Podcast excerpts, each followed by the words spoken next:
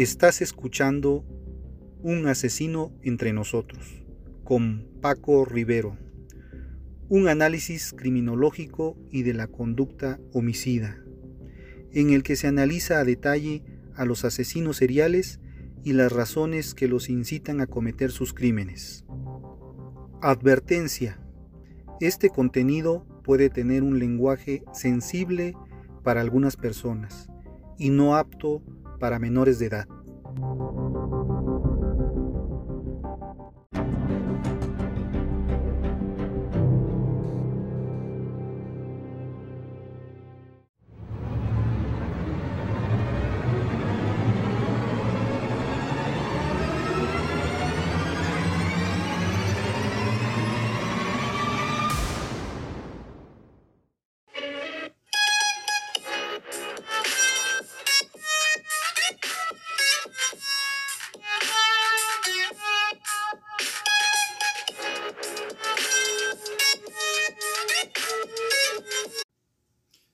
Pasa que a veces te dan ganas de sentarte a la orilla del camino y quedarte ahí hasta que cambien los vientos, hasta que las nubes lloren, hasta que pase el dolor?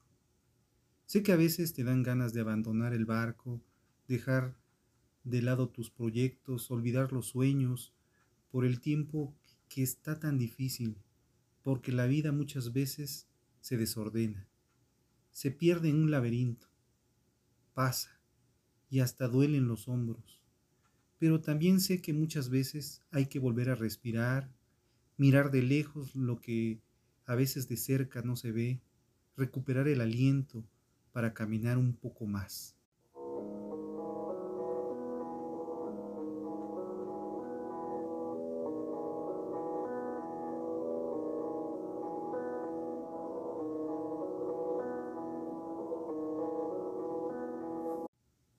A cierta edad, que varía según las personas, pero se sitúan hacia la cuarentena, la vida comienza a parecernos insulsa, lenta, estéril, sin atractivos, repetitiva, como si cada día no fuera sino el plagio del anterior. Algo en nosotros se ha apagado.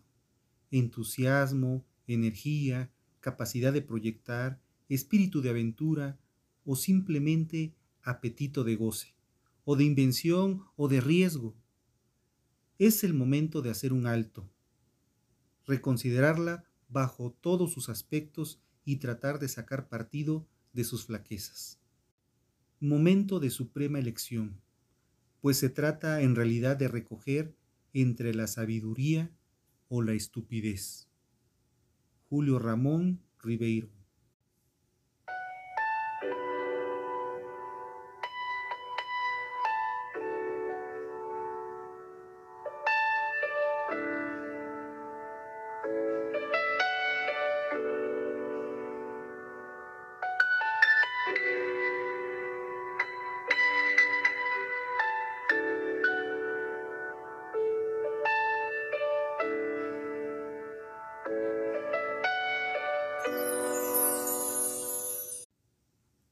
No hay pena sin delito.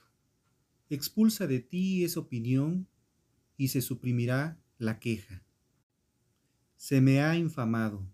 Suprime esta queja y se suprimirá toda injuria. Marco Aurelio, Meditaciones. Una palabra puede tener diversos significados. Una acepción puede ser severa y otra completamente inocente. La misma palabra puede ser una ofensa o significar simplemente ayudante de cocina. Del mismo modo, una expresión sarcástica difiere drásticamente de lo mordaz y malintencionado. La interpretación de un comentario o palabra tiene muchísimo peso. Es la diferencia entre ser gracioso o herir a alguien la diferencia entre provocar una pelea o que dos personas se entiendan. Por eso es importante controlar las propensiones y perspectivas de nuestras interacciones. Cuando escuchas o ves algo, ¿qué interpretación te precipitas a hacer? cuál es la interpretación por defecto de las intenciones de alguien más. Si te gustaría sentirte herido o molesto con menos frecuencia, entonces seguramente de lo que tus interpretaciones de lo que digan los demás lo permitan. Si infieres lo correcto en las acciones de alguien o en sucesos externos, será mucho más probable que tengas la reacción correcta.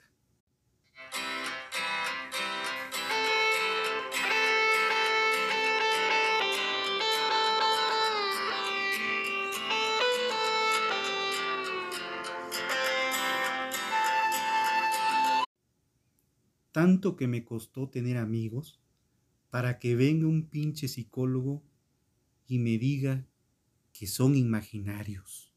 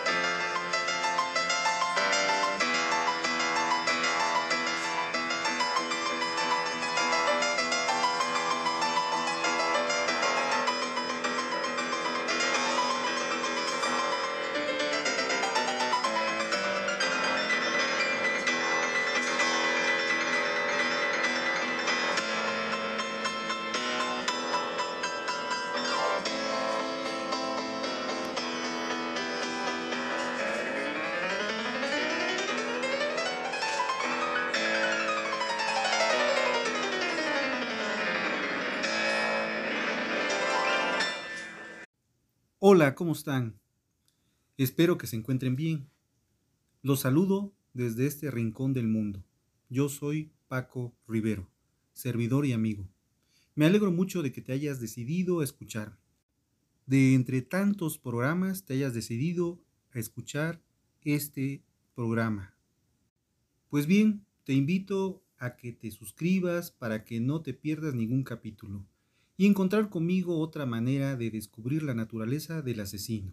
Te agradezco especialmente que en estas circunstancias te acerques a un programa como este, ya que necesitamos estudiar nuestra propia mente, observarla, investigarla profundamente, comprenderla verdaderamente, solo así, solo haciéndonos amos de sí mismos, de nuestra propia mente, mataremos al matador del amor y seremos felices de verdad. Les doy la bienvenida. Y si eres nuevo, si escuchas este podcast por primera vez, te doy la bienvenida. Y si ya llevas tiempo escuchando, te agradezco que lo sigas haciendo porque tú ya eres parte de esta comunidad de cazadores de asesinos. En este episodio, como ya lo escuchaste, se harán reflexiones, críticas, escucharás las historias más violentas que despertarán tu curiosidad y te permitirán hacer catarsis al enfocarnos en las desgracias de otros. Y todo esto lo podrás hacer si estás atrapado en el tráfico, mientras cocinas, mientras corres, haces deporte, estudias o simplemente mientras te transportas rumbo a casa. Pero si ya estás en casa, en la comodidad de tu casa, en tu cama, tranquilo, yo te recomiendo que apagues la luz y escuches. Así que te pido que te pongas cómodo y disponte a escuchar este interesante episodio de Un asesino entre nosotros. Quédate conmigo, en este episodio hablaremos de, en la sección de, de todo un Paco, hablaremos de un matrimonio sin peleas de por vida. El choque, la taza de café y en, en la sección de esqueletos en el armario mi amigo Trasvesti. Te anuncio mi próxima muerte, hablaremos de la hibristofilia, la atracción por las personas psicópatas. En la sección de historias de brujas hablaremos o contaremos una historia familiar. En la sección de cazadores de asesinos seriales hablaremos de Felicitas Sánchez Aguillón, la trituradora de angelitos. Y en la sección de cuentos de terror, un cuento corto de terror, hablaremos o contaremos el cuento de la escalera.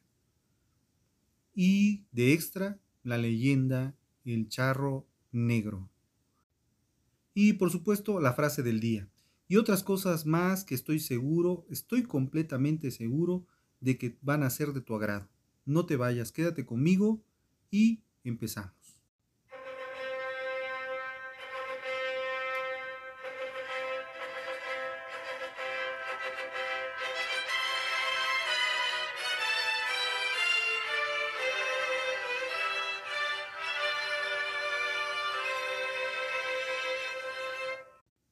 Matrimonio sin peleas de por vida. Una pareja fue entrevistada en un programa de televisión porque estaban casados desde hacía 40 años y nunca se habían peleado. El periodista, lleno de curiosidad, preguntó al marido, ¿pero ustedes nunca han discutido? No, respondió el marido. ¿Y cómo es eso? Cuéntenos, por favor. Bueno, cuando nos casamos mi mujer tenía una yegua que apreciaba muchísimo. Era lo que más quería en la vida. Bueno, aparte de mí, era la criatura que ella más mimaba en la vida. El día de nuestra boda fuimos de luna de miel a nuestro carruaje tirado por la yegua. En el camino hacia nuestro destino, la yegua tropezó. Mi mujer le dijo con voz firme a la yegua, va una. A mitad de nuestro camino, nuestro destino, la yegua tropezó de nuevo. Mi mujer la miró a la yegua y le dijo muy enojada, van dos. Al llegar a nuestro destino, nuevamente la yegua se tropezó y mi mujer bajó y le dijo, van tres. Esto Seguido de un enojo, sacó la pistola, le pegó cinco tiros a la yegua. Yo, totalmente sorprendido y molesto, me eh, empecé a recriminarla y le dije, ¿estás loca? ¿Por qué la asesinas? ¿Por qué has matado a tu yegua? Estás loca, pero si tú la amas. Mi mujer me miró fijamente, furiosa, y me dijo, va una. Y desde entonces no hay problemas entre nosotros, no discutimos y por eso ha durado tanto nuestro matrimonio.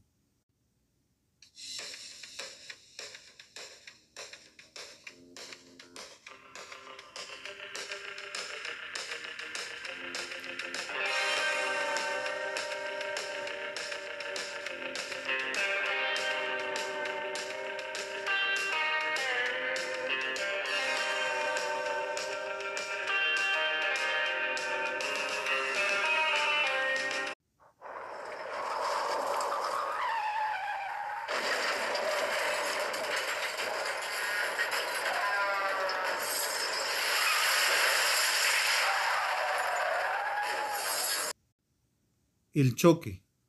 Una mujer y un hombre chocan con sus autos. El golpe es tan fuerte que ambos vehículos quedan completamente destrozados. Pero de manera increíble, ninguno de los dos conductores sale lastimado. Después de salir de sus respectivos autos, se baja una mujer hermosa y dice, pero mira cómo han quedado nuestros vehículos. Y milagrosamente no tenemos ningún rasguño. Esta debe ser una señal de Dios para que nos conozcamos, seamos amigos y hagamos el amor como locos por el resto de nuestros días.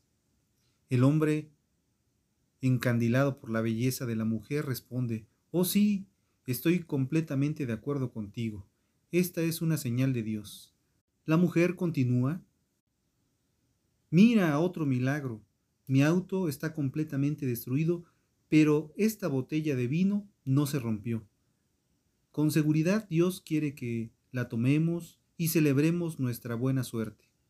El hombre, totalmente de acuerdo, destapa la botella, hace un salud, un brindis, se bebe la mitad, luego se la devuelve a ella para que beba también. La mujer agarra la botella y le pone el tapón. El hombre extrañado le pregunta, ¿Tú no vas a beber? La mujer responde, no. Prefiero esperar a que venga la policía de tránsito a tomarnos las pruebas de alcoholemia.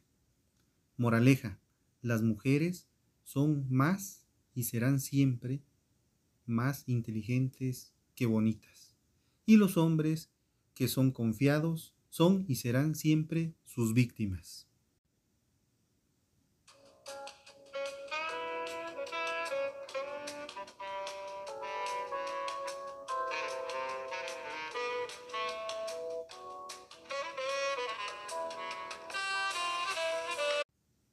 La taza de café. Este pensamiento lo comparto porque es demasiado bueno para no hacerlo. Vas caminando con tu taza de café y de repente alguien pasa, te empuja y hace que se te derrame el café por todas partes. ¿Por qué se te derramó el café? Porque alguien me empujó. Respuesta equivocada. Derramaste el café porque eso tenías en la taza. Si hubiera sido té, hubieras derramado té.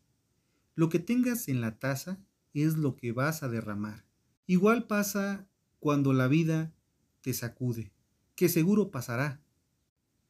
Lo que sea que tengas dentro de ti, eso va a derramar. De lo que vas lleno es lo que saldrá de ti y salpicará a todo mundo.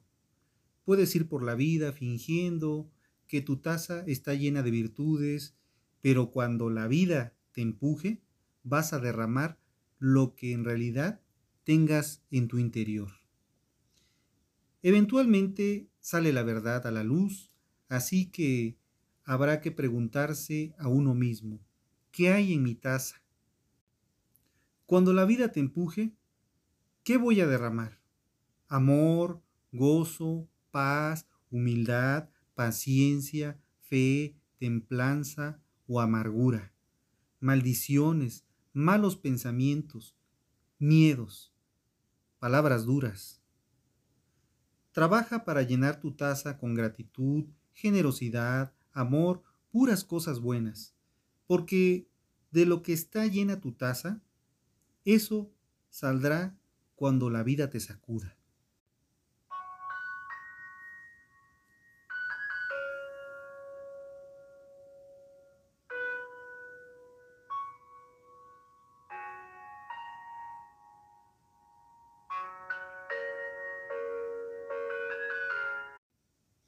Mi amigo el trasvesti. Mi vecino era un trasvesti, de maquillaje barato y ropa repetida. Olía perfume y axila. Raquítico como una escoba y de pelo largo y mal cuidado. El personaje de la cuadra, a quien todos molestaban, pero nadie se atrevía a enfrentar, simplemente porque él o ella tenía mucha calle. Si alguien se burlaba, sacaba voz de hombre y todos se asustaban, pero luego transformaba en voz de nena y te lanzaba un beso. Yo le tenía miedo. Para mí era como ver a un perro con sarna.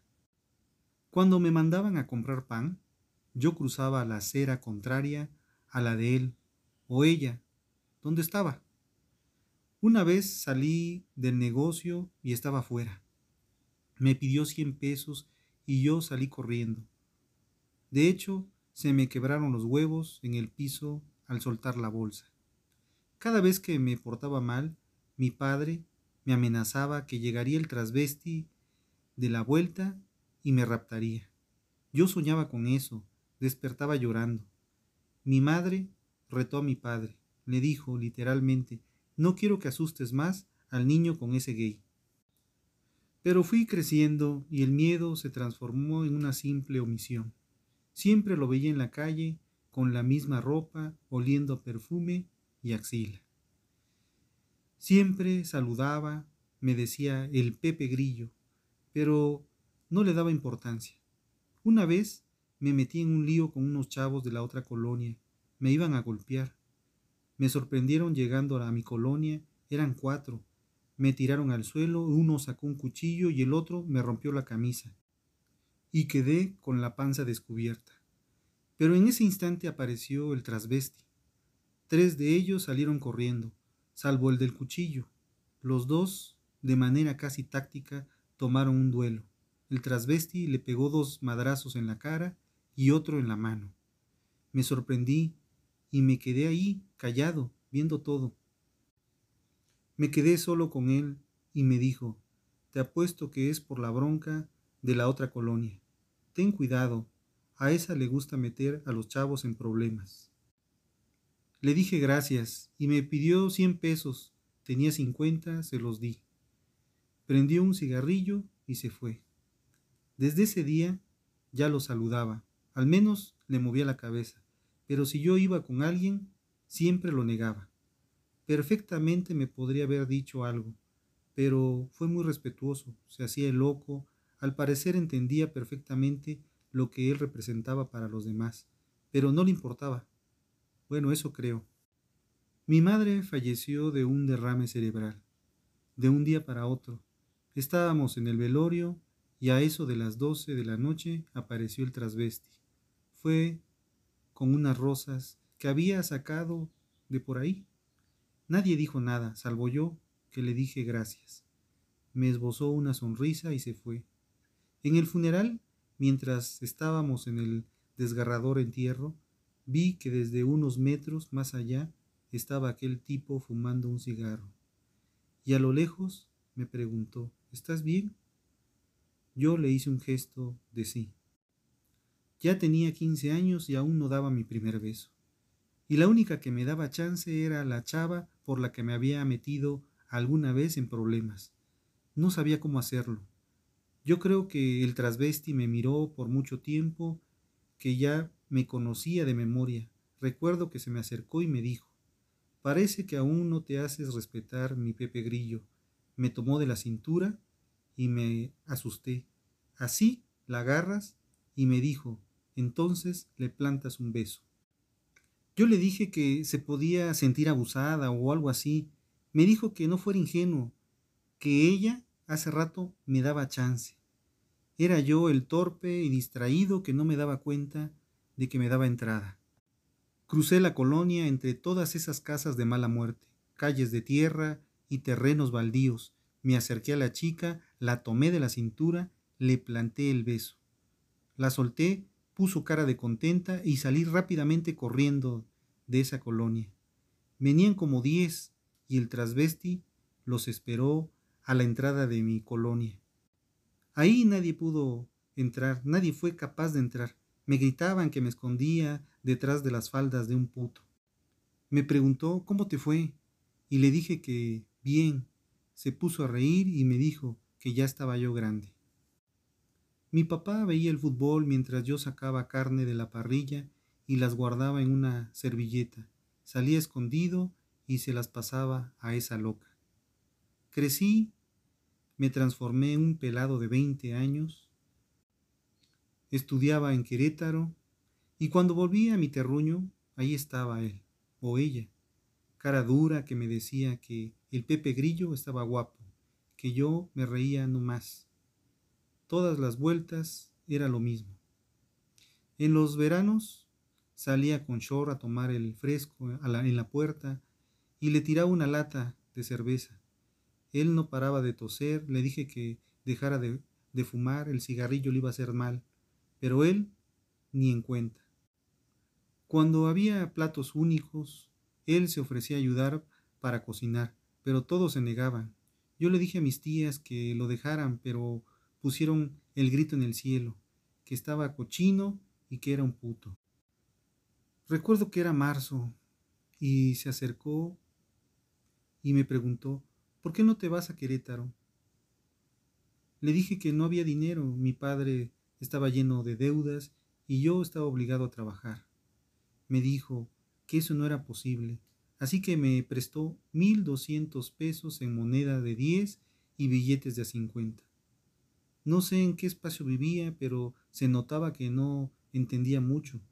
Yo me puse a reír, no sé, su gesto me puso contento. Entendí que era un perro golpeado de la calle, ignorante del universo, pero siempre fiel con la gente de la colonia. Armamos un negocio con mi padre, un almacén, y nos faltaba alguien que hiciera el aseo. Yo le dije que le diera chance, pero mi papá se negó tajantemente. Traté de hacerle ver que era una buena persona, que le diera una oportunidad. Mi papá, a regañadientes, aceptó. Le presté la ducha, le compré ropa nueva, se cortó el pelo y parecía otro, pero sus gesticulaciones eran las mismas de siempre, con esa voz amanerada, contando mentiras divertidas. Mi papá se acostumbró, igual los tiempos habían cambiado, de ser un bicho raro pasó a ser una persona.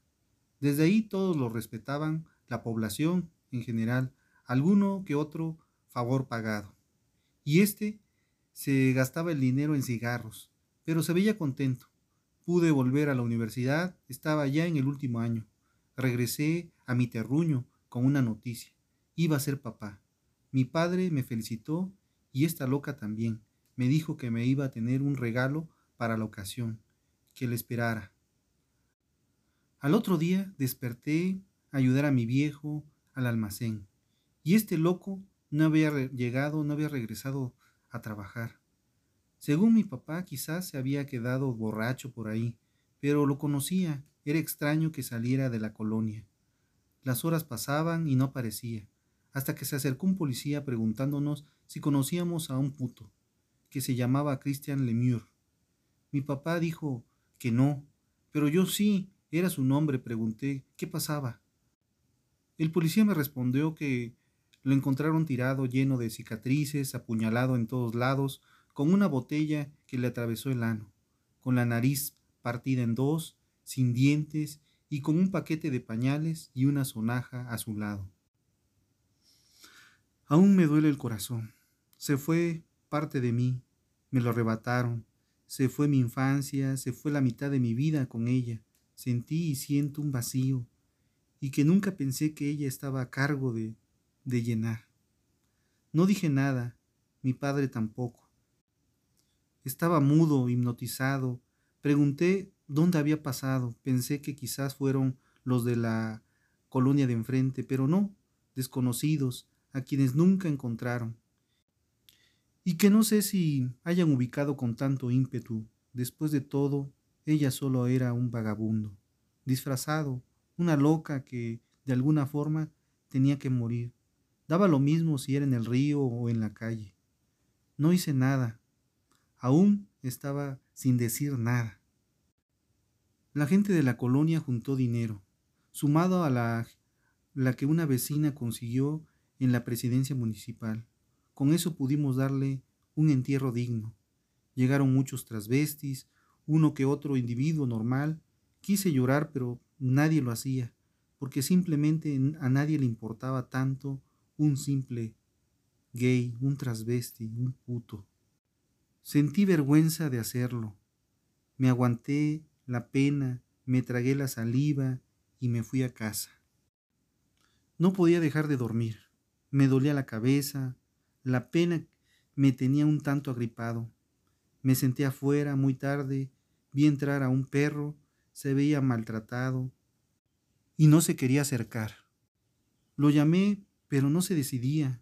Entré a la casa, saqué un pedazo de carne, lo dejé a mi lado y empezó a comer. Lo acaricié, le acaricié la cabeza y mi pena se desató y mis lágrimas empezaron a salir desde mi corazón para desembocar en el lomo de aquel perro. Perdóname, mi perrito callejero, mi amigo, la loca, mi guardián, un caballero perdido, mi hermano sin hogar, mi centinela. Tenías que morir de cáncer de pulmón, no así, humillado como cachorro envenenado.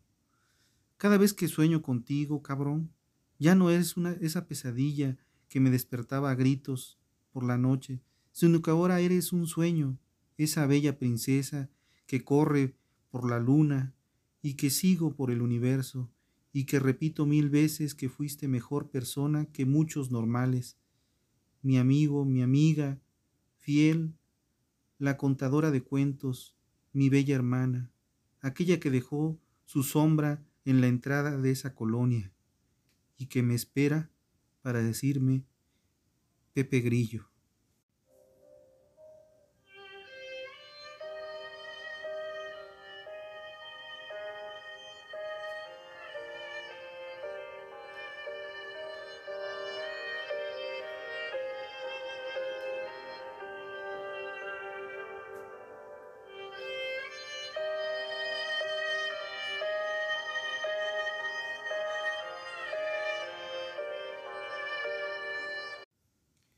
Hibristofilia. La atracción por las personas psicópatas. Para la mayoría de la sociedad son monstruos, pero algunas mujeres ven a los violentos criminales como machos viriles y atractivos, hombres que pueden transformar y redimir a través de su amor, o niños indefensos que deben proteger. Ejemplo de estos novios inusuales son el octogenario estadounidense Charles Manson, que fue condenado a cadena perpetua por haber ordenado a los seguidores de su culto el asesinato de nueve personas hace casi medio siglo. Las incógnitas que rodean los escabrosos crímenes de Sharon Tate y otras seis personas por la secta liderada por Charles Manson. El noruego Anders Bering Breivik, que cumple una sentencia de 21 años por el asesinato de 77 jóvenes en el 2011, y Joseph Fritz, de Austria, encerrado de por vida desde el 2008 por el encierro y violación de su propia hija durante 25 años. Durante su estancia en prisión, estos y otros notorios criminales han recibido cartas de amor y hasta propuestas de matrimonio de mujeres, algunas de las cuales de verdad los admiran y los desean. No hay una única respuesta para explicar este fenómeno tan extraño como minoritario, pero la psicología sí tiene un nombre para definirlo, hibristofilia, la atracción sexual por las personas que cometieron una atrocidad o un crimen, un asesinato o un robo armado. Fue el prominente psicólogo y sexólogo John Money quien acuñó el término por primera vez en los años 50. Con él describiría un fenómeno que para él era patológico y que afectaba sobre todo a las mujeres heterosexuales. Como todas las parafilias, la hibristofilia se define como una forma de obtención del placer sexual que se desvía de lo considerado estándar. No existen muchos estudios científicos sobre la hibristofilia, ni datos sobre cuánta gente tiene tendencias a la hibristofilia, ya que no es una enfermedad, sino una referencia sexual que se puede manifestar en distintos grados de intensidad. Corey Vitello escribió en un capítulo del libro Sex, Crimen and Parafilia, Crímenes por Sexo y Parafilia, que al contrario que otros comportamientos parafílicos, la bristofilia es un común entre las mujeres, pero las razones para explicar la motivación detrás de esta inusual atracción sexual son variadas y no exentas de la especulación. ¿De dónde viene esta atracción? La psicóloga forense Catherine Ramsland, autora de varios libros sobre asesinos en serie, entrevistó a mujeres que se habían casado con este tipo de criminales e identificó tres motivaciones principales detrás de su atracción. La mayoría, según Ramsland, creía que su amor podría transformar a esos hombres malos y redimirlos les atrae la idea de que ellas los pueden salvar, que pueden sacarlos del mundo en el que están y volverlos buenos. Combinan la atracción de verlos con tanta brutalidad y con tanta fuerza con el afán de conseguir que el hombre cambie. Así se quedan con un hombre que tiene todas esas capacidades de violencia, pero que van a dejar de ejercerlas gracias a ellas, que son sus redentoras. Muchas mujeres, la mayoría jóvenes, enamoradas de chicos malos o hombres que les hacen daño, con un pasado de crimen como maltrato o tráfico de drogas, son la atracción para este tipo de mujeres. Otras mujeres ibistofílicas, según Randland, se acercan a los criminales movidas por un factor de casi, casi maternal. Sienten compasión, pena e incluso ternura por el hombre encarcelado, a pesar de la atrocidad que haya cometido, tienen una tendencia a proteger al niño que alguna vez fueron. Un tercer grupo de mujeres, el más pequeño según Ramsland, quiere compartir parte de la fama y la atención mediática de sus notorios amantes criminales, algunas con la esperanza de llegar a firmar un contrato para una película o para un libro. Según la estadounidense Sheila Eisenberg, autora del libro Mujeres que aman a hombres que matan, una porción significativa de las 30 mujeres ibristofilas que entrevistó tenían un historial de abuso y relaciones violentas. Un factor clave de estas relaciones románticas en las que apenas hay contacto físico alguno es precisamente el hecho de que los hombres están tras las rejas. Así las mujeres pueden sucumbir ante su atracción por un hombre violento sabiendo que no están físicamente en peligro. La psicóloga forense Catherine Ramsland habla incluso de que por un tiempo pueden ser los novios perfectos. Ella sabe dónde está en todo momento y sabe que él está pensando en ella. Ella puede decir que hay alguien que la ama, pero no tiene que lidiar con los problemas cotidianos presentes en la mayoría de las relaciones. Y así puede seguir alimentando la fantasía durante mucho tiempo. Añade en un artículo publicado en Psychology Today que aunque sus motivaciones para involucrarse apasionadamente en estas relaciones varían, tienen en común un afán de defender con fiereza su relación. Algunas saben que sus maridos son culpables, otras insisten en que son inocentes, pese a las evidencias claras que demuestran todo lo contrario. Ahora, ¿por qué la ibristofilia se da más entre mujeres? Aunque varios autores ofrecen explicaciones para estas atracciones ilógicas, lo cierto es que no hay estudios científicos que expliquen por qué esta parafilia se da más entre mujeres que entre los hombres. Por un lado, la población carcelaria de mujeres y su notoriedad mediática como violentas criminales es menor. Algunos autores han sugerido desde el punto de vista evolutivo o biológico que las mujeres relacionan la violencia con la fuerza y el poder, por lo que podrían estar inconscientemente buscando la protección para ellas o para su descendencia. Los casos de enamoramiento de un violador o de un asesino en serie son ciertamente excepcionales. Responden a una ibistofilia patológica o enfermiza porque las mujeres están poniendo su vida potencialmente en peligro. También hay un término medio en la ibristofilia.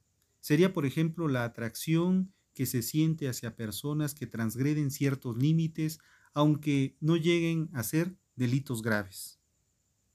Este tipo de ibristofilia suave no pondría en riesgo tu vida, pero sí quizás tu salud emocional.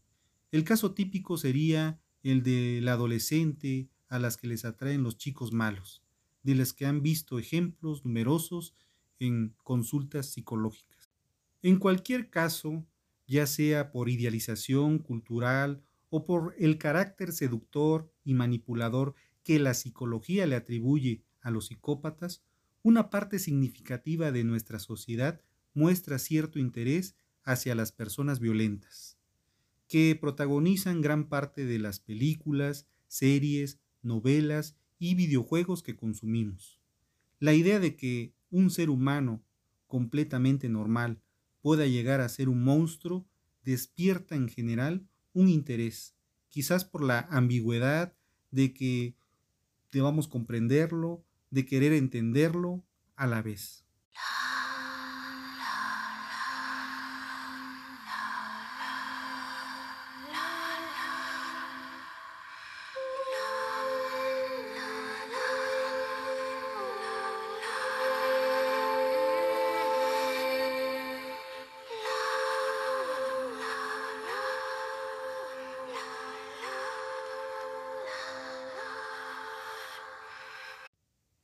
Historia de brujas, historia familiar. Todos pensamos que los eventos ocurridos en el pasado ahí se quedan, pero también se dice que si no conocemos la historia, tendemos a repetirla. ¿Y por qué les cuento todo esto? Ahora les contaré una historia. Esto que les contaré puede que pocos lo crean, pero incluye brujas y vidas pasadas. Esta historia inició hace mucho tiempo. Cuando yo desde inicios de mi adolescencia comencé a tener un sueño recurrente donde estaba corriendo con una chica en un bosque o una selva, éramos perseguidos. El sueño normalmente terminaba al yo despertar, y no pasaba de la persecución, y nunca le veía la cara a la chica, siempre era en días específicos, cuando tenía esos sueños. Debo aclarar que yo soy aficionado a lo paranormal, en específico a las reencarnaciones y vidas pasadas. En cuanto a la brujería, no creía mucho en ello. Cuando ingresé a la preparatoria conocí a la que ahora es mi esposa. Casi al conocernos nos enamoramos en automático. Ambos decíamos que era imposible, es como si nos conociéramos de tiempo atrás, lo cual era imposible. Ella venía de un pueblo del estado de Guerrero. Allí vivía ella con sus tíos. Al terminar la preparatoria formalizamos para casarnos, claro, primero terminamos la universidad. Posteriormente fuimos a Guerrero a conocer a sus padres. Al llegar, sus padres nos recibieron muy bien, todos estaban muy contentos. Claro, felices de ver a su hija. Su padre me saludó muy bien, diciendo que su hija le había hablado mucho de mí. Pero su madre, al verme, cambió la emoción por una cara de odio. No sabía por qué, pero ella me odiaba. No decía nada. Aunque en su rostro se notaba el desagrado, ella me trató bien. Pero todo cambió cuando a los días de estar en su casa llegó la abuela, y al verme no solo se notó su odio, sino que también gritó, ¿Tú de nuevo vas a quitarnos de nuevo a una de nosotros?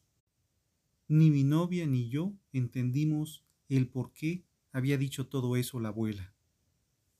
Mi novia no hizo otra cosa más que saludar. No sé qué les dijo a la abuela, pero ella muy enojada, cuando se acercó a mí, me dijo, nos vamos, ya no soporto todo esto. Y nos fuimos. Al ir saliendo de la casa de sus padres, la abuela me tomó del brazo y me dijo, no dejaré que esto se repita. Tú siempre te interpones en nuestro camino y no lo voy a permitir. Yo solo sonreí porque no sabía de qué me hablaba, a qué se refería. Esa noche, ya en casa, al dormir, tuve el sueño de nuevo. Pero esta vez vi el rostro de la chica. Era el rostro de mi novia, y la persecución terminaba cuando a mí o a la persona del sueño era atravesado por una flecha en el costado. Yo desperté muy agitado sosteniendo mi, mi costado, pero en aquel sueño lo sentí muy real, pero no encontré nada. A la mañana siguiente le conté a mi novia y ella se sorprendió, más al contarme qué le dijo la abuela. Que su abuelo le había contado que nuestras vidas siempre han estado ligadas, ya que hace mucho tiempo su familia llegó al estado de Guerrero, no recuerda de dónde venían huyendo de la cacería de brujas. Al parecer, ahí se sintieron seguros y se establecieron, siguieron con sus prácticas y querían que toda su familia así lo hiciera.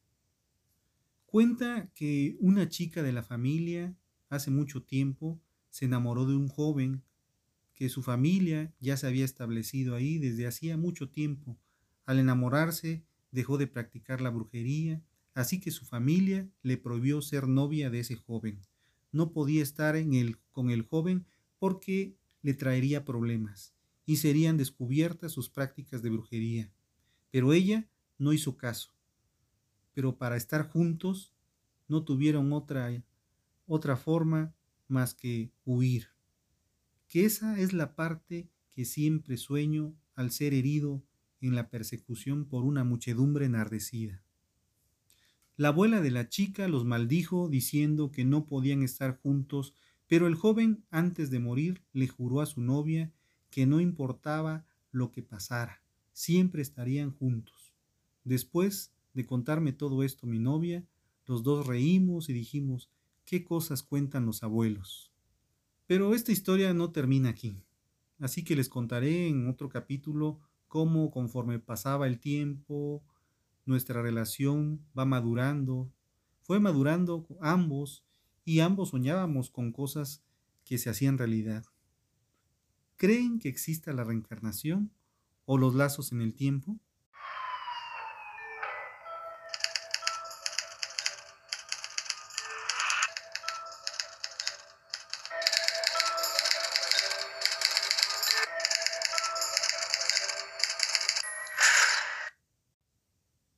Este capítulo vamos a hablar de una mujer llamada Felicita Sánchez Aguillón, a quien la prensa la bautizó como la ogresa de la colonia Roma y en una lista de asesinos seriales mexicanos aparece también como la trituradora de angelitos y la descuartizadora de la colonia Roma. Yo soy Paco Rivero investigador jurídico forense. La trituradora de angelitos. Asesinó a más de 100 niños en la Ciudad de México.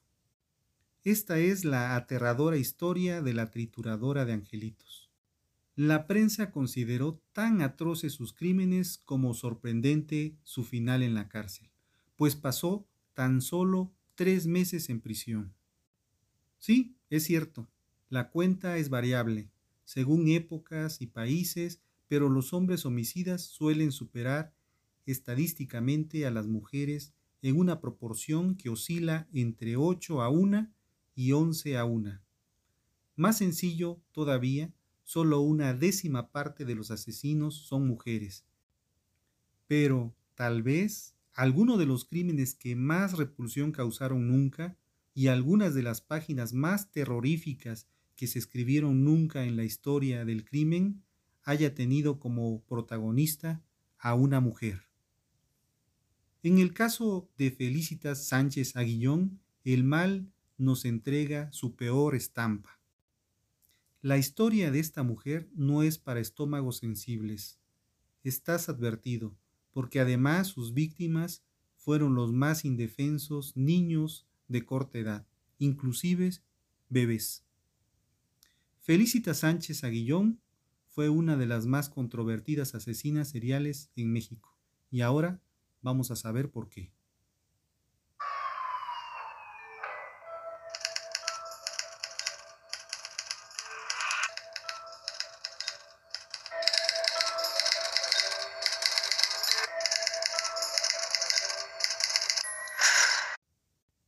Un buen día de 1941 en el edificio ubicado en Salamanca 91 de la colonia Roma, los vecinos comenzaron a tener problemas con el drenaje. Resulta que don Francisco Páez, dueño de la tienda de abarrotes ubicada en un edificio de la calle de Salamanca, en la colonia Roma de la Ciudad de México, se encontró una mañana con la cañería de su local tapada. El hombre, podemos imaginarlo con un ánimo de fastidio, llamó a un plomero y a dos albañiles para resolver el problema. Había que romper el piso para llegar a la tubería, desalojar el caño y tapar de nuevo el boquete. ¿De qué tamaño habría sido la sorpresa y el susto que llevaron esos tres hombres al destapar la cloaca y encontrar ese día del 8 de abril de 1941 un enorme tapón de carne humana putrefacta, gasas y algodones ensangrentados. Entre la náusea del plomero, los albañiles extrajeron aquel amasijo que envolvía además un cráneo de un niño. De inmediato se dio aviso a las autoridades, por lo que la policía inició sus pesquisas.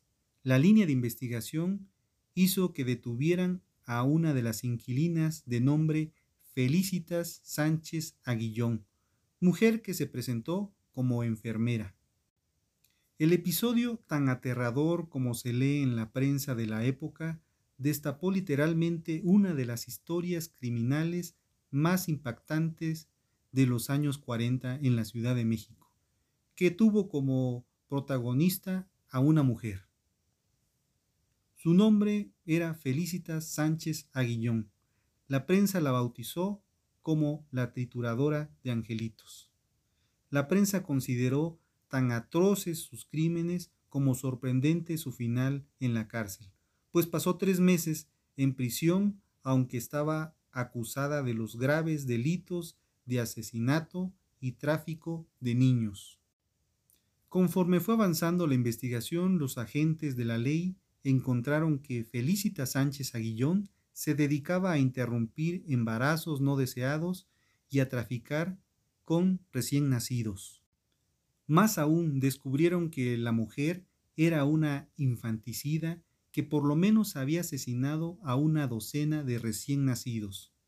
La prensa de inmediato la bautizó con varios motes, pero la que hizo, la hizo famosa fue la ogresa de la colonia Roma.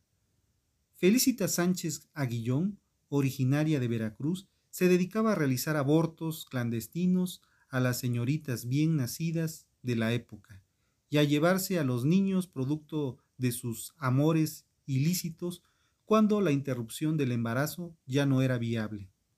Sin embargo, lo que más les puso la carne de gallina fue que los bebés que caían bajo su custodia los vendía a buen precio, y de los que no podía deshacerse los sometía a un terrible martirio que consistía en parodiar los cuidados de una madre amorosa, los bañaba con agua helada los alimentaba con carne descompuesta y los hacía dormir en el piso. Cuando se cansaba de sus juegos, simplemente los apuñalaba, asfixiaba o quemaba vivos. Entre mitos y verdades, los asesinatos de niños que no podían vender son escalofriantes. Los estrangulaba, los envenenaba, los cortaba, los quemaba, los desmembraba, metía en bolsas sus restos que abandonaba en la basura o los vaciaba por el caño del baño. Hubo más detalles de sus atrocidades, pero es mejor omitirlos. La noticia de su captura fue en abril de 1941. La veracruzana, nacida en la comunidad de Cerro Azul en la década de 1890, las investigaciones aseguran que tuvo una infancia desdichada por los rechazos de su madre y que desde niña exhibía un comportamiento inusual al disfrutar el maltrato de animales, perros y gatos callejeros a los que, dice, envenenaba por pura distracción. Por supuesto, la tormentosa relación con su madre y estos rasgos patológicos de su carácter sirvieron años después para el perfil psicológico que la prensa difundió al descubrir al asesina.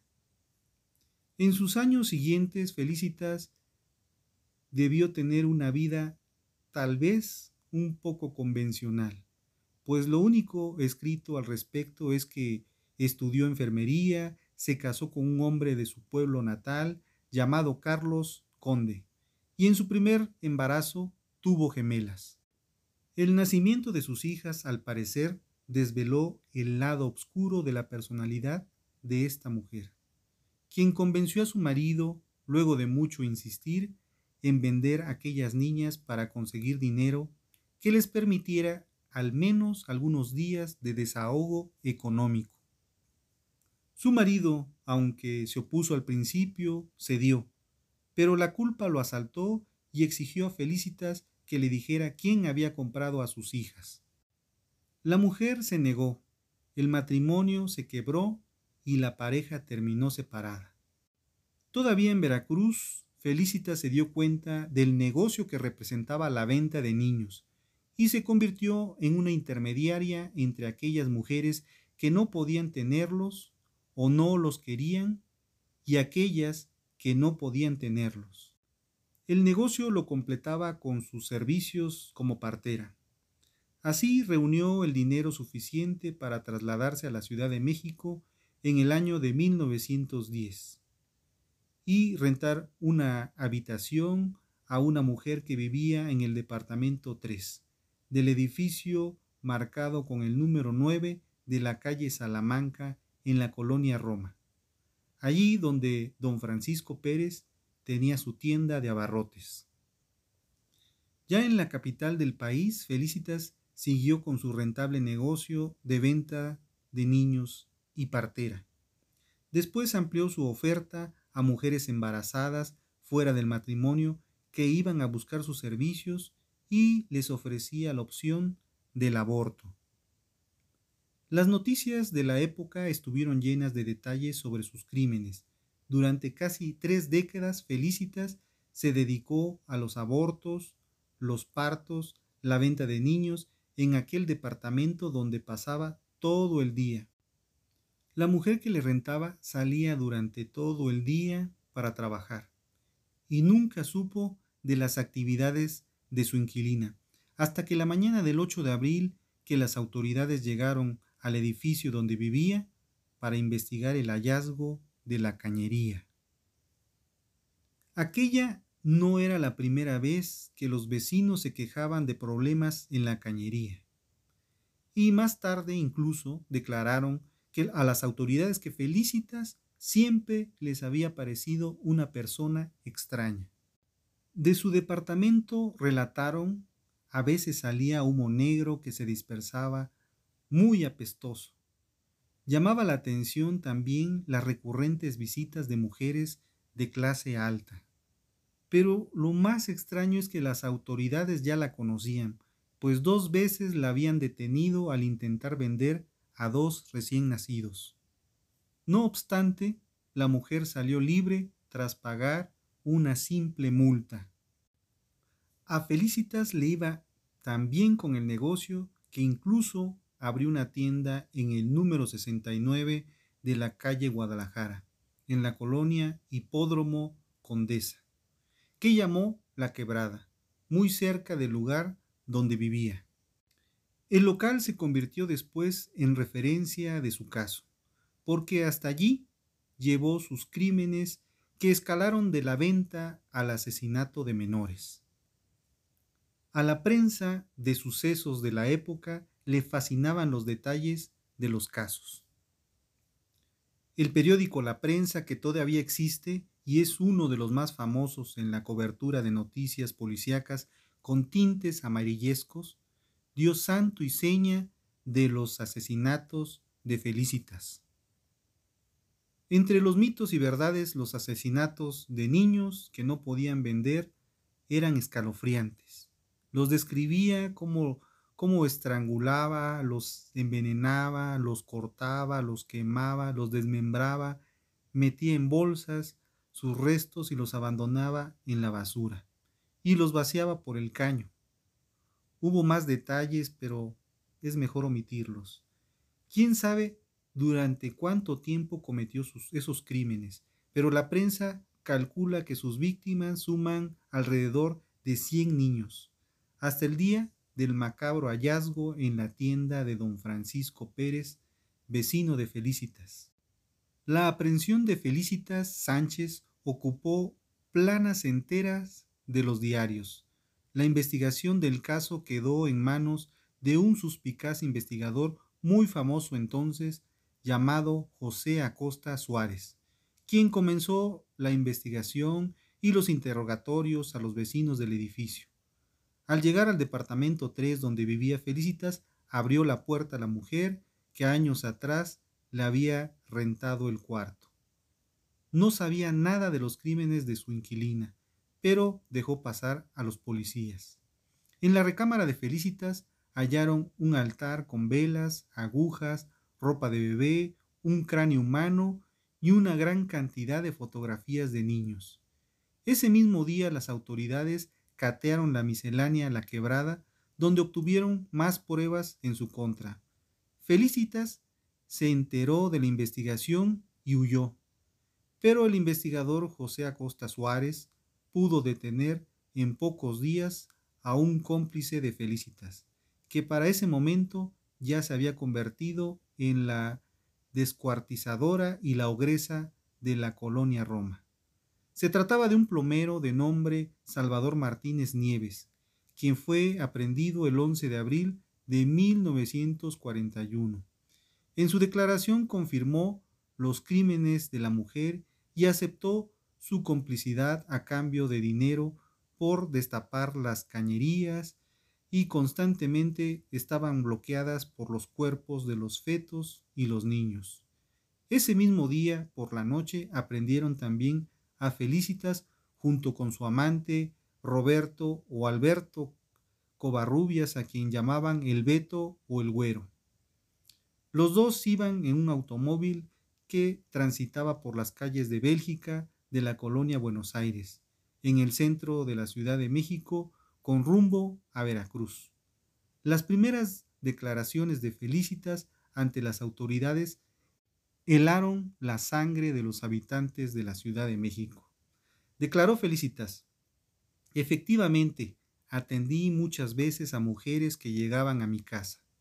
Las atendí de las fuertes hemorragias que tenían, algunas provocadas por golpes y la mayoría de ellas por serios trastornos ocasionados por haber ingerido sustancias especiales para lograr el aborto.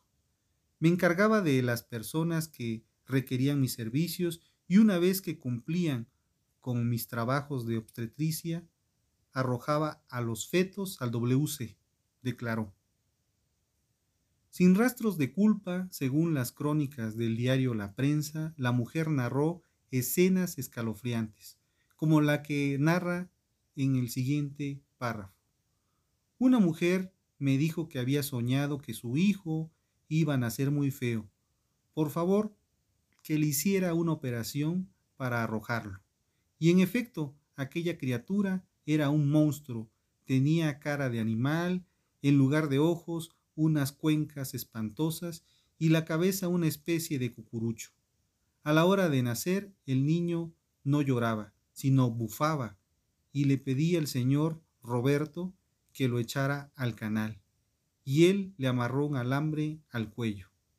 Así sus palabras, reproducidas por los diarios.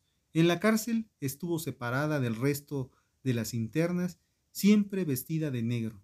Felicitas fue recluida en una celda aislada para no representar un peligro para el resto de las internas.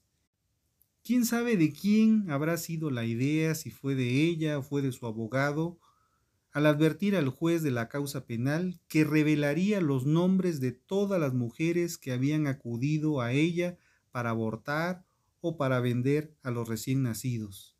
Eso le permitiría lograr una menor condena el periódico La Prensa se encargó de difundir la velada amenaza.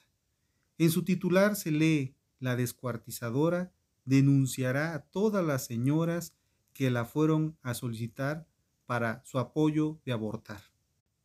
El 26 de abril de 1941, Felicita Sánchez Aguillón fue procesada por los cargos de aborto, inhumación ilegal de restos humanos delitos contra la salud pública y responsabilidad clínica y médica, ninguno considerado grave por la ley.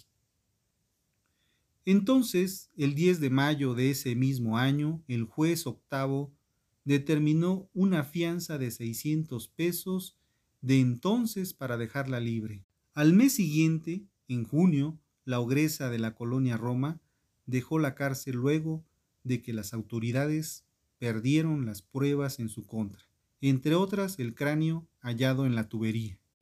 La Procuraduría no pudo ni siquiera apelar el fallo del juez, a pesar de contar con las confesiones del amante y del plomero cómplice. La mujer se declaró en huelga de hambre para exigir que la dejaran en libertad. Nadie sabe con precisión cuántas mujeres recurrieron a ella, pero la información le sirvió después para negociar la salida de la cárcel, al amenazar a las autoridades o la dejaban libre o revelaría los nombres de las mujeres que habían recurrido a ella. Después el rechazo social la acercó y Felicitas se suicidó como por el 16 de junio de 1941 con una sobredosis de neambutal. Murió durante la madrugada en la casa que compartía con su amante mientras él dormía. Dejó tres cartas póstumas, dos dirigidas a sus abogados y una a su pareja, ninguna para una hija que había procreado con su amante y al parecer terminó en un orfanato. El detective José Acosta, por su parte, dejó atrás aquel frustrante caso al detener un año después a otro asesino serial mexicano llamado Goyo Cárdenas, conocido como el estrangulador de Tacuba. Ahora vamos con el perfil psicológico de Felicitas Sánchez Aguillón, la ogresa de la colonia Roma o la trituradora de angelitos. Clasificación asesina en serie. Característica partera que practicaba abortos ilegales y traficaba con niños. Número de víctimas 40 a 50. Fecha de crimen 1930 a 1941. Fecha de detención 11 de abril de 1941. Fecha de nacimiento 1890. Perfil de la víctima, niños recién nacidos. Método del crimen, varios. Lugar, México DF. Estado, se suicidó con una sobredosis de Neambutal el 16 de junio de 1941, antes de ser juzgada. Fue una asesina organizada, hedonista, sedentaria que según su profesión se consideraba un ángel de la muerte. Se graduó como enfermera y ejercitó como partera. A la par de su labor como partera, sostenía un negocio ilícito, practicando abortos y traficando con infantes, pero estas actividades solo escondían la más aberrante y sanguinaria de sus acciones y adicciones, una carnicería humana que Felicita Sánchez Aguillón desató en contra de los pobres infantes que terminaban en sus manos. Sus métodos de ejecución fueron increíbles y variados, asfixia, envenenamiento, apuñalamiento y hasta inmolación, Generalmente los estrangulaba o asfixiaba. En muchas ocasiones repetía sus diversas acciones de la infancia al envenenar a los perritos que ella tenía. Y ya muertos procedía a descuartizarlos. En ciertas ocasiones los llevó a descuartizar vivos. Los restos generalmente los tiraba a las alcantarillas y a veces los desechaba en depósitos de basura y otras los incineraba en una caldera. De ahí el humo. Incluso llegó a quemarlos vivos. Como ya se mencionó antes, Felicita Sánchez Aguillón experimentó el rechazo materno desde muy pequeña. Esto generó en ella una personalidad neurótica. Aparentemente no sentía empatía ni remordimiento, era megalómana y racionalizaba sus actos.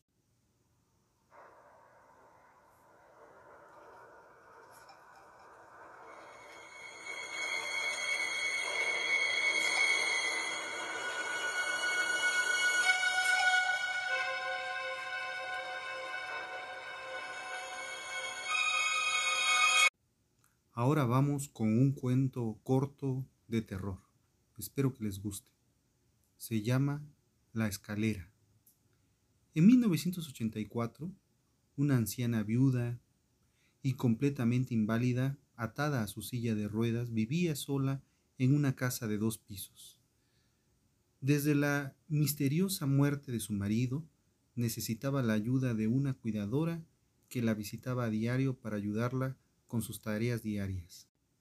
Lo que lo hizo aún más difícil fue el hecho de que los dos pisos de la casa solo estaban conectados por una vieja escalera en el interior.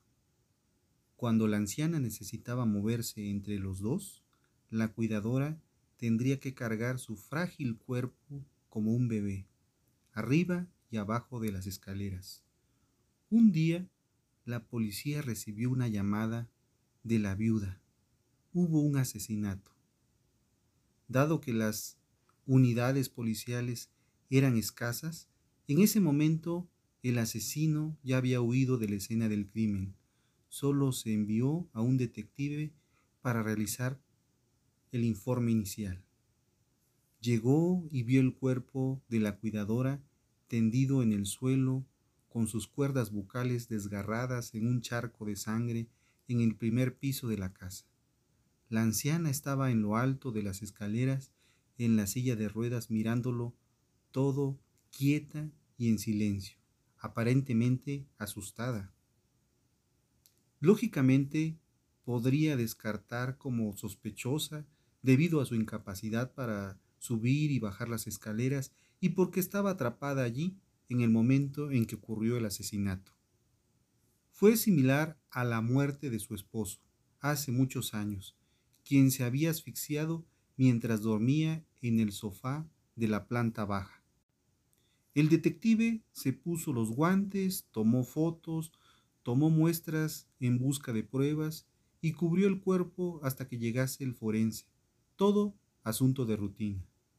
Echó un vistazo en la planta baja de la casa en busca de pistas. Luego le preguntó a la anciana si podía mirar arriba. Ella sintió con la cabeza en que estaba arriba todo el tiempo y que nadie más que ella había estado allí ese día. Pero a pesar de esto, el detective subió las escaleras a la que ella se apartó para dejarlo pasar. Más allá de las escaleras había un pasillo estrecho con tres puertas cerradas. Comprobó detrás de cada una de, de ellas que las puertas de los dormitorios estaban vacíos. Nada, el baño, nada. Se puso ansioso mientras caminaba lentamente hacia el último dormitorio donde dormía la anciana. La abrió y todo pareció normal. Una cama, un armario, una mesita de, de noche con lámpara, revisó todas las paredes de la habitación con horror, ya que no fue lo que descubrió, pero fue lo que no descubrió lo que lo hizo detenerse en seco y sacar lentamente su pistola de su funda. Era un detalle tan pequeño que lo habían pasado por alto por completo en la última investigación de la muerte del marido. En el piso de arriba no había teléfono. De repente escuchó un ruido mientras sacaba su arma, salía corriendo de la habitación solo para encontrar una silla de ruedas vacía en lo alto de las escaleras.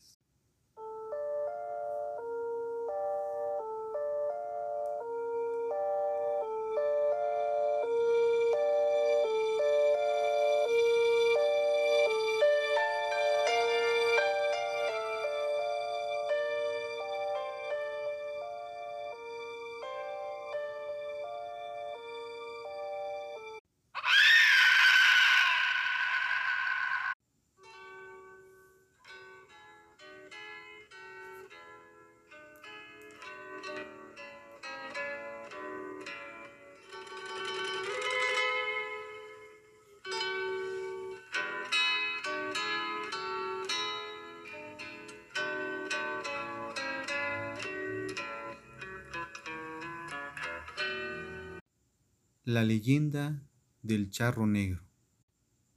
Así que cuando el sol comienza a esconderse y las gallinas trepan a los árboles para dormirse, las madres meten a sus hijos, las puertas de las casas son atrancadas y los viajeros apresuran el paso mientras rezan. Nadie quiere encontrarse con el charro negro. Se trata de un ente que recibe el nombre por su vestimenta. Siempre que se aparece, porta un elegante ajuar de charro con color negro, con detalles de color oro o plata. Se le puede ver montado sobre su caballo, un gran animal cuyos ojos son dos bolas de fuego que parecen hurgar en el alma de su víctima. Adela era una joven despreocupada para su época. Mientras las mujeres permanecían en casa atendiendo a los hombres de su familia, ella prefería la vida sin compromisos. Vagaba ya entrada la noche en quién sabe dónde, a pesar de la preocupación de sus padres. Una de tantas noches se encontró en su camino con un hombre alto, de aspecto elegante, de impecable traje negro compuesto con una chaqueta corta, una camisa, un pantalón ajustado y un sombrero de ala ancha. Circulaba en el lomo de un caballo enorme y un color azabache que impresionó a la joven al instante por su gran porte, mirada elocuente y palabras cálidas. Tras una amable conversación, Adela decidió aligerar el viaje y consintió montar el caballo. En el justo instante en que ella estuvo en el lomo del animal, éste creció el doble del tamaño. Ardiendo en llamas, le impidió el escape.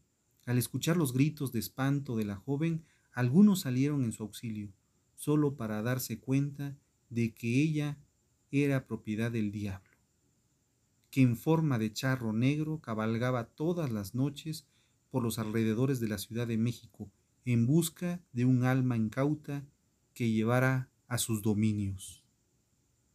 Pero de ella no pudo hacerse nada, solo la vieron arder en llamas sobre aquel caballo enorme, con ojos con bolas de fuego, ahogándose en sus propios gritos de dolor y desesperación. Nada malo puede decirse del charro negro, si el viajero se limita a permitir su compañía hacia su lugar de residencia.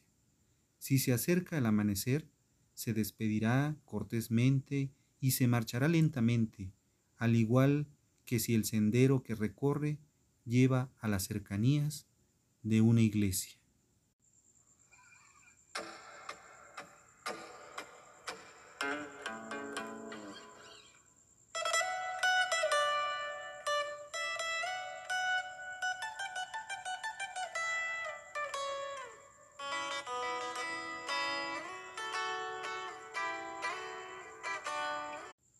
Ahora vamos con la frase del día.